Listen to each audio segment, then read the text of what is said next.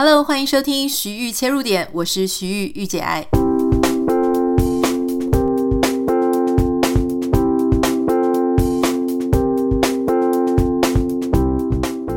Hello，欢迎收听今天的节目，非常感谢哦，很多朋友知道我们昨天呢稍微暂停。更新一天，因为我在 Instagram 的现实动态有跟大家分享说啊，今天身体微恙，所以需要休息一天。然后我真的收到非常非常多数十封、上百封的呃关心的简讯，那大家都会跟我讲说，没关系，你好好休息，就算好好休息一个礼拜也没关系。我觉得说大家真是对我太好了。其实是这样子，就是呃，因为最近真的工作量非常多，因为我除了在做线上课程之外嘛，那同时也正在筹备一个线上的个人品牌学院哈。那你知道人就是这样子，或是说我就是这个样子，从几堂课开始，你就会觉得说哇，还有很多很多的课程，很多很多不同的族群，就是可以一起来学习个人品牌，所以我还特别应邀。应我们这个牙医族群的医生朋友们的邀请哦，所以还针对牙医特别开了一班一个系列的专班这样子。那所以未来如果有各种不同的行业呢，也欢迎你们来邀请我，我们可以针对不同的族群、不同的行业来做个人品牌的开设专班。好，那当然就是因为在处理这一些事情啊，还有在做一些团购的事，然后再做一些各种课程的内容，就觉得。呃，压力非常的大，然后每天都没有睡好，所以就会呃有一点需要休息。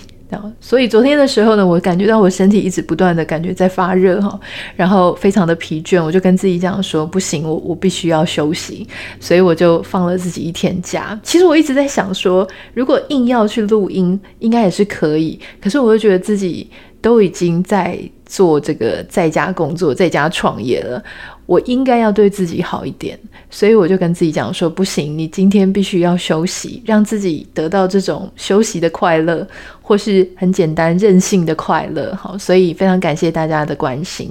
今天是到了礼拜五，所以要跟大家分享一本书。这本书是我最近看了，真的很好看，然后也非常的推荐给大家。哈，如果你对这样子的主题，或是你对这个老师他是有兴趣的话呢，我觉得你可以去找这本书。这个作者是郭叶珍老师，哈，他的这一本新书呢叫做《和自己相爱不相爱》。好，什么叫相爱不相爱呢？这这个第一个相爱的爱是爱爱自己的爱哈，爱情的爱。第二个不相爱的爱呢，是不相阻碍的那个爱哈。郭叶珍老师呢，他其实如果你知道的话，他其实是非常有名，在谈这个婚姻啊、亲子，然后家庭，还有怎么样跟自己好好相处。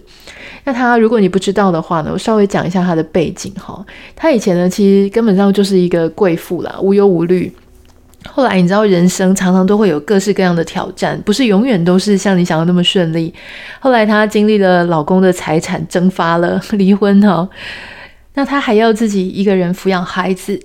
目前她是这个台北教育大学幼儿与家庭教育学系的副教授。你会想说，哇哦，幼儿与家庭教育学系的副教授，那应该是非常的会整顿自己、整顿家里。那其实呢，我想要跟大家讲，就是大家不要用。别人是在学什么，或者他是什么工作，就判定他说他的人生一定是一路顺遂，哈，或是说一生坦途，绝对没有，不是这个样子的。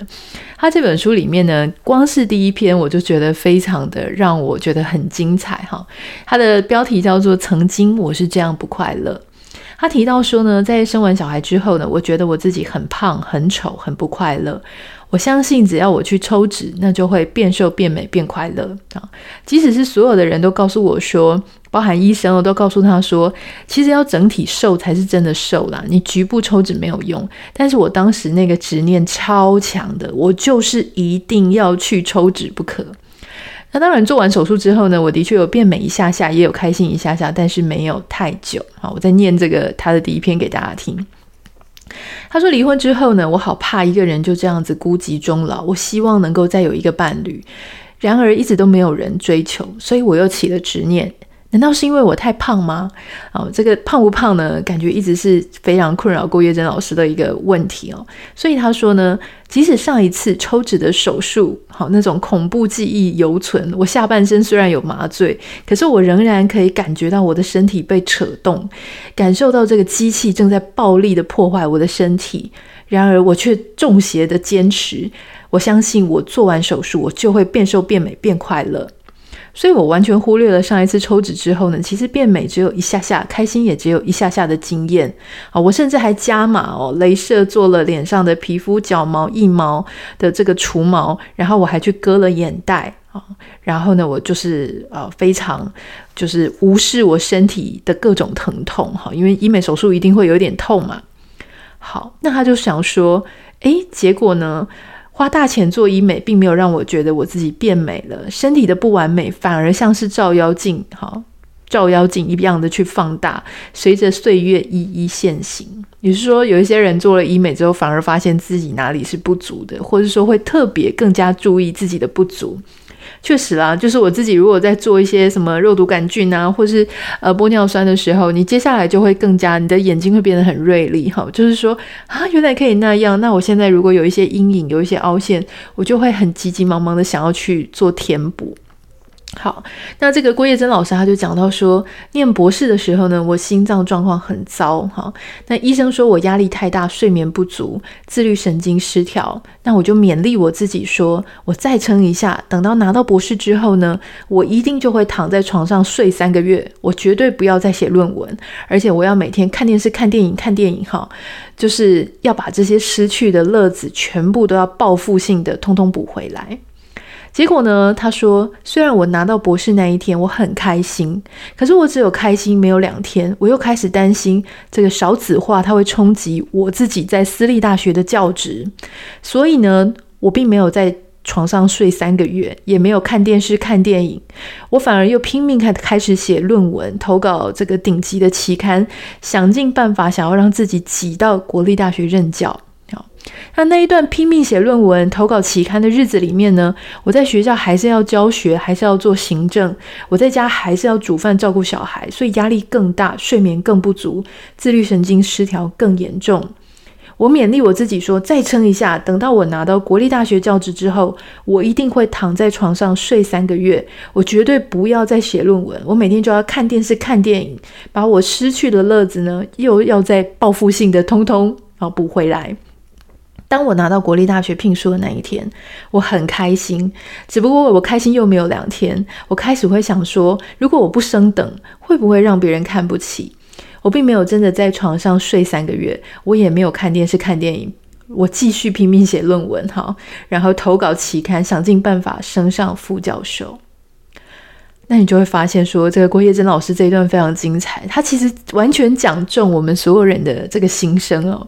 我常常都会觉得说，我们有时候会给自己一个短期的目标，然后呢，我就会跟自己讲说，好，当我赚到一个月，也许我以前会说，我只要赚到十万块的时候，哦，我就要这个，我就要放松，我就不要再继续追下去了。或是有一些创业家，他们会觉得说，没关系，我现在只要我的一开始，好，他的目标就是我现在只要。呃，公司员工三个人，我就觉得这样就 OK。我要维持小规模。结果呢，诶，真的到了这个三个人的公司规模的时候，他就觉得说，可是我可以做更多，我可以做更大。所以我身边真的有非常多的那些创业家啦、大老板啦，或是这种个人公司、个人接案的所得。他永远都非常的忙，哈，其实像我自己也是这样子，就我常常会跟自己讲说啊，我现在人在美国生活，那我的生活费呢多少钱？可能这样就够了。可是有时候你啊就会不放过自己，当你到达你的目标的时候，你会想说，诶，我已经拿拿捏到诀窍，诶，我想要进到下一个阶段，我也很害怕说，如果我不这样进步，会不会？呃，这个东西呢，它就一下子就随之远去哈。这个运势啦，啊，或者说这个呃财运呐，或者说我现在的气势等等的，所以我就一直不断的要求我自己做下去，努力下去。郭叶珍老师他后来呢，有人生的一个转捩点哈，就是他爸爸过世了。他说呢，生命的逝去在我眼前发生，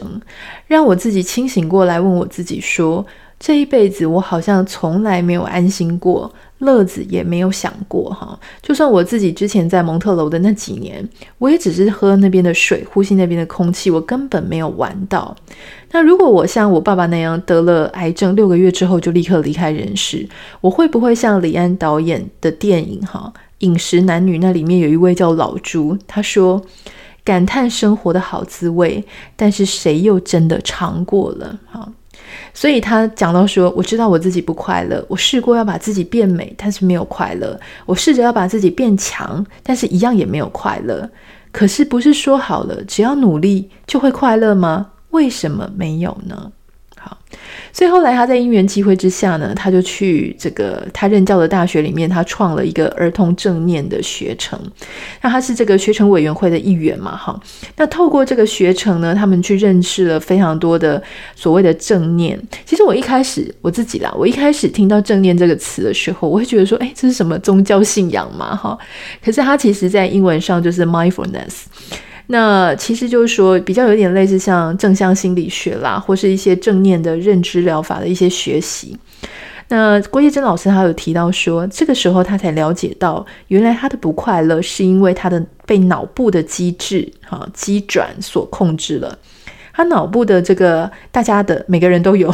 脑部的这个海马回是负责记忆，而杏仁核的工作呢是保证我们的安全。但有时候你的海马回他所记得的事情呢，其实已经不适用于现在了哈。那你杏仁核会察觉到的威胁，有时候反应又过度，所以呢，这些机制它就妨碍了我们做一个当下的明智的选择。例如说，像变胖的时候，他说他太害怕被嘲笑了；那没有伴侣的时候，他又太害怕他会孤单终老。不够努力的时候呢，他又太害怕他自己会被社会唾弃，所以他就是一直爬，一直爬，一直爬，爬到他自己的身体都快要累死了，可是还是不敢停。好，我相信现在正在收听 Podcast 的你，或许也会有一些类似的情景，就是说你不知道你到底要努力到什么时候才是好。我如果就是只是在那边放松，享受我的生活，比方说我现在已经住到美国的郊区，然后出去外面就是原野，就是风景，可是我还是这么样的早上没有办法睡得很晚，然后晚上没有办法很早睡，然后一直不停的在工作，然后一直在烦恼工作的事情，还是很希望说。我的朋友不会觉得我在美国是废掉的哈，还是希望大家能够看到说我是非常啊认真投入，然后事业很成功。可是你知道，你的人跟你的心跟你的身体常常就在一个冲突跟拉扯的状态。比方说呢，我们的这个大脑跟我们讲说，哎。其实我来到离开了原本的生活的环境，来到美国，我是希望我的生活跟工作能够平衡，好，或者说像你，如果说你是决定要离开办公室自己创业，你跟自己讲的是说，我希望我能够好工作生活平衡，自己控制自己的时间。可是有时候你的心，就是刚刚提到的这个大脑的这个海马回啊、杏仁核这些作用，他会跟你讲说，因为你现在只能靠你自己了，那你会很害怕接下来你的失业。跟自己一个人创业，它是一线之隔，所以你会一直跟自己讲说：不行，你现在停下来就是退步，好，你没有进步就是退步，你停下来就是你懒散啊，然后你懒散的话，可能就赚不到钱，赚不到钱，你就没有办法过你现在要过的生活，所以你会很担心，就一直不停的去追。那你的身体的健康呢？其实凭良心讲，哈。年轻的时候，我们都在卖肝嘛。那现在呢？诶，我们其实稍微都有一点年纪，也快要四十岁了，或是有些人已经四十几岁了。其实你的身体啊，真的是有些时候是非常需要休息。就像我一开始跟大家讲的，就是我我先生常常都说我是那种会。过用力过猛的人，然 后就是说，我会完全在投入的时候根本不知道自己非常的累，然后我就好像吃了什么什么兴奋剂一样的，然后就会一直不停的从早做到晚，然后满脑子都是这个事情，然后有时候呢，我甚至就是在走路的时候，我的脑子都一直在转，到睡前呢也都一直在转。所以他就跟我讲说，你这样子身体真的会有点受不了哈，因为你会感觉不到那个累。那有时候就是会突然那种身体的疲倦跟倦意，突然就这样突然排山倒海的袭来，你就整个要被那个浪潮卷下去了。我觉得昨天对我来说就有一点点像是那种已经真的控制不住了，我觉得我太累了。然后我的心、我的大脑完全没有办法思考，所以我是逼我自己，就是我一定要休息一天哈。好，所以我想这个老师他这本书哦，和自己相爱不相爱呢，其实很确实是很贴切。那他在这本书里面呢，他就会用一篇一篇的故事啊，让大家跟大家分析说什么叫做正念的认知疗法，可以运用在每个人的日常人际互动跟家庭生活当中。好，在进行到这个，我想要再念一篇给大家听哈。那在我们念下一篇的之前呢，我想要进一个三分分钟的小单元，赞助小单元。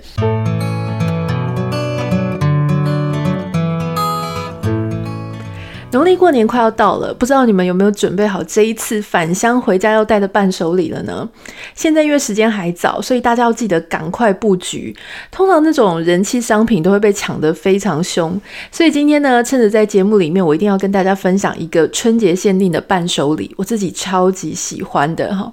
只能说呢，我跟这个红海的大老板郭董都一样是个吃货。之前其实我就有听说郭董他在逢年过节啦、商务拜访的时候，特别喜欢某一家的伴手礼，所以我就拼命的去 Google。Google 之后呢，我才知道原来他们在讲的就是福贵糕。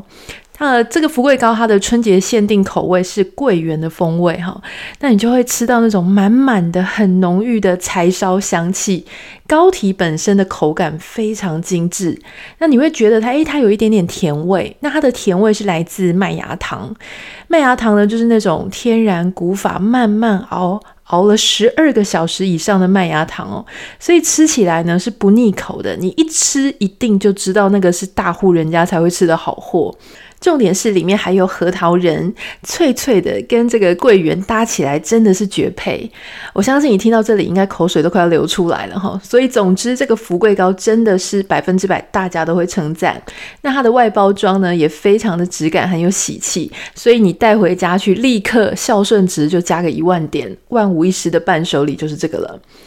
那当然，除了这个福贵糕之外啊，我也会建议你过年回家也要买一些年糖啊、茶点。大家晚上的就很无聊嘛，边看电视边聊天、打麻将边吃一点东西。这个部分的话呢，我会推荐五二的点心哈，它也是福贵糕他们的姐妹品牌。无二的点心，它的坚果非常香，果实很饱满哈，就是你看那个就知道，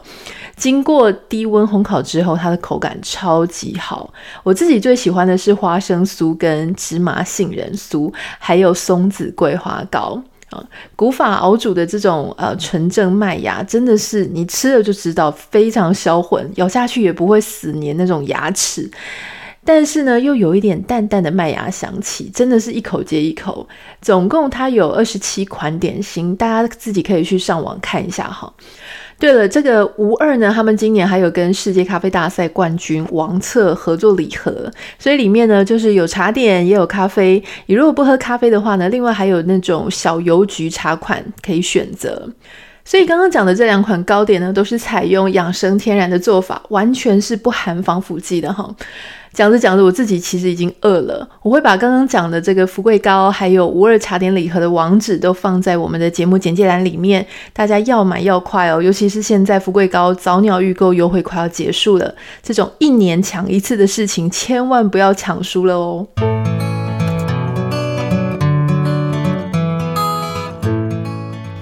好，我们回到郭叶珍老师这一本叫做《爱》啊，和自己相爱不相爱的这个这本书。那你可能会就很好奇啊，他前面提到说正念认知疗法哈，这种方式，它到底怎么样去解决我们生活当中的问题呢？比方说他在有一篇文章他提到说。呃，害怕孤单跟寂寞呢，其实是推动人去采取行动的重要原因。哈，例如说呢，你可能就会压抑自己去顺服别人，或是你会很想要去找一个伴侣。像他，他说他也不例外。哈，在他的两个孩子逐渐成长，也都有自己的伴侣之后，他开始担心他自己会孤独终老，所以他就开始想说，那我也要找一个伴侣。可是呢，一直都没有所谓的相应的人出现。那这个议题呢，他其实曾经很烦恼，可是，在他开始学正念认知疗法之后呢，逐渐就消失了，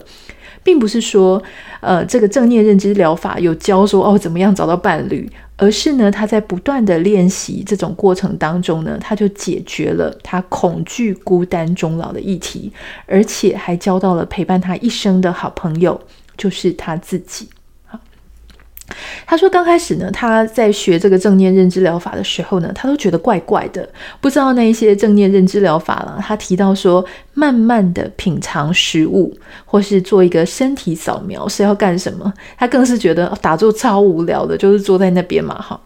那所幸呢，他就是跟他说他自己跟《射雕英雄传》的郭靖很像，一开始不懂没有关系，反正呢，他就信先信了，然后先做了，照着做。后来他就发现呢，诶。”他抱着这一种心态，傻傻的练，慢慢的、慢慢的，他就发现自己越来越了解自己啊。比方说呢，你的味觉会因为慢慢的吃东西变得很敏锐，好，你会发现说食物分解之后的变化，还有食物呢进到你的胃里面的感觉。他说：“拜托，他以前只是知道他有一个食道跟一个胃，可是他根本不知道说他们有没有真的存在过。所以他是慢慢的透过这样子的方式呢，感觉到自己的身体，感觉到自己的感受。啊，那当然就是说，他说像这个正念认知疗法呢，他也会教导人要觉察自己的念头跟自己的感觉。虽然遇到问题的时候呢，你可能。”忍不住还是会很想要依赖别人，期待有一个人可以倾听。可是事实上，每一个人他都有不同的成长历程，哈。所以尽管你会希望你的伴侣啦，或是你的朋友啊，可以理解你，可是他们可能就不会照着你的期待。他们可能会讲说：“哎呀，你的痛苦不算什么。”或者说：“嗯，我很难 get 到你的感觉也好。”所以你可能想要讨拍，结果没有讨拍成功，反而让你自己觉得更孤单。我觉得刚刚这个郭叶珍老师他在这个文章里面讲的呢，一真的是很贴切。我记得有一些时候哈，我我大概都知道说，我自己的好姐妹她们想要跟我分享这个心情，她背后想要是什么答案呢？比方说，他会希望我可以哄哄他、拍拍他，跟他说：“哦，对，你做的都没错。”可是有时候你真的很困难。作为一个安慰别人的人，你会心里想说：“你为什么要？”这样子想呢，哈，你为什么不怎么样怎么样？所以有时候你就会很想给他一个所谓正确的建议，但你同时呢，我自己也会意识到说，我是不是就让他觉得更孤单？那同样就是我自己有时候很想要讨拍的时候，我也特别怕那种。没有办法站在我的立场跟我一起想，跟我一起共鸣的。可是老实说，你另外一个自己又知道说，永远都照着我的话，照着我的心意去走，那其实也没有办法解决你的问题，对不对？所以人是这样，是拉扯的。你既想要被拍拍，可是你又想要脱离脱离那样子问题的泥沼嘛，哈。所以呢，他就是，总之，这个郭月珍老师，他就是非常的认真，透过这个各种正念的练习，慢慢的观察他自己的身体的变化啦，心里的念头，还有他自己的感受跟感觉。哈，那他说，其实啊，你不用学习一个人生活，你只要享受一个人生活就可以了。因为他说呢，你想一想啊，无论是在群体，或是你跟自己相处共处，其实你根本不需要去努力啊。你需要努力，是因为你还留恋。这个过去哈，你心中觉得有一个应该要怎样才叫做幸福的蓝图，所以你才要什么努力学习一个人生活，因为其实你就是不觉得一个人生活是好的，你才要努力，你才要学习嘛，对不对？如果呢，我们能够放弃放下这个我们过去的这种习惯，或是我认为过去呢，我对幸福的定义，我本来就把它放下来了，我只要好好的放松，好用我这个享受的心情去跟我现在的状态相遇。那我每天就可以过得比较放松，而且很有滋味。所以我在看这个郭叶珍老师这本书的时候呢，我一直觉得说他很像一个嗯走过的一个朋友。那那他会告诉你非常真实的，从刚刚我们在分享他的文章，你就可以听得出来，他是一个哇超级敢分享哈。把他自己心里所有的念头啦，所有的缺点啊，例如说，你可能会想说，教授干嘛要在意自己胖不胖？哈，就像我记得我以前在广告公司的时候呢，我那时候才二十出头嘛，然后我就还会跟我这个主管讲说，我觉得我后来听起来很很笨，但是我当时就跟他讲说啊，我想。哦，因为我那个时候就想说要戴隐形眼镜，哈，我不想要戴眼镜。那当时我们有一位四十几岁的副总呢，就说啊、对啊，我也是。然后我那时候我居然还跟他讲说，哈，如果我到四十几岁的时候，我就不会在意这个眼镜或是隐形眼镜了，好。但是我现在我觉得我还是要戴隐形眼镜，怎么会有这么白目的说话呢？但这确实就是我那个时候二十几岁的时候，真的也很呆，所以我就就讲出了这句话。我只记得我们那个时候，我们那个副总就悠悠的跟我讲了一句说。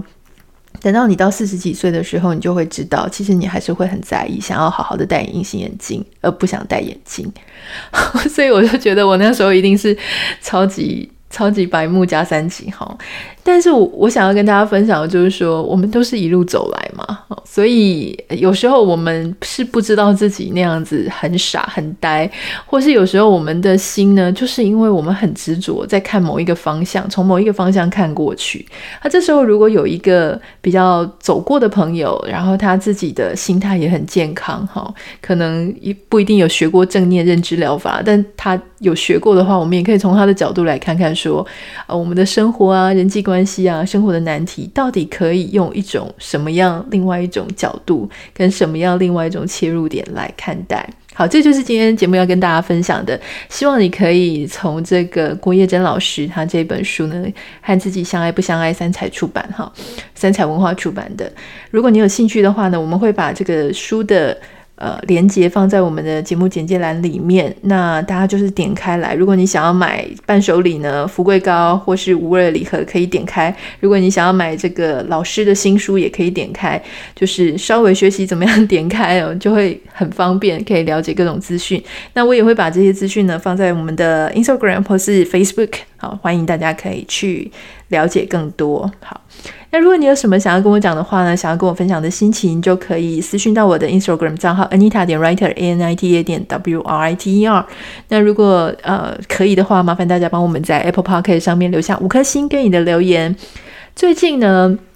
嗯，应该这几天我们的这个非即时回看班的这个基础班，哈，个人品牌基础班应该就会上线了。我知道有很多人在期待，就是说，哎，很多人都跟我说，哎，回看也没有关系，哈，就像以前不是去补习班，如果你当天没有办法参与，或者你没有办法看到，至少会有一个回看的机会，会不会有一个非即时哈可以回看的机会？那确实我们也是有，所以我们现在呃正在，我现在正在处理上架的事情，所以之后也会跟大家分享，那就先这样子喽。祝福大家周末愉快，拜拜。